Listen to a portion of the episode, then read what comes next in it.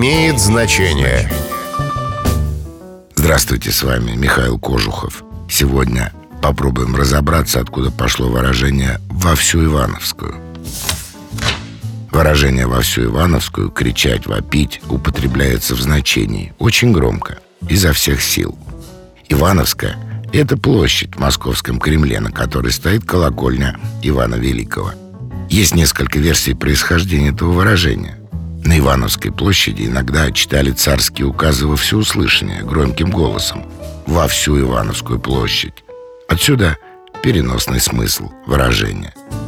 Версия вторая. На Ивановской площади также иногда наказывались дьяки. Их нещадно били кнутами и батагами, отчего они кричали во всю Ивановскую площадь. С вами был Михаил Кожухов. До встречи. Имеет значение.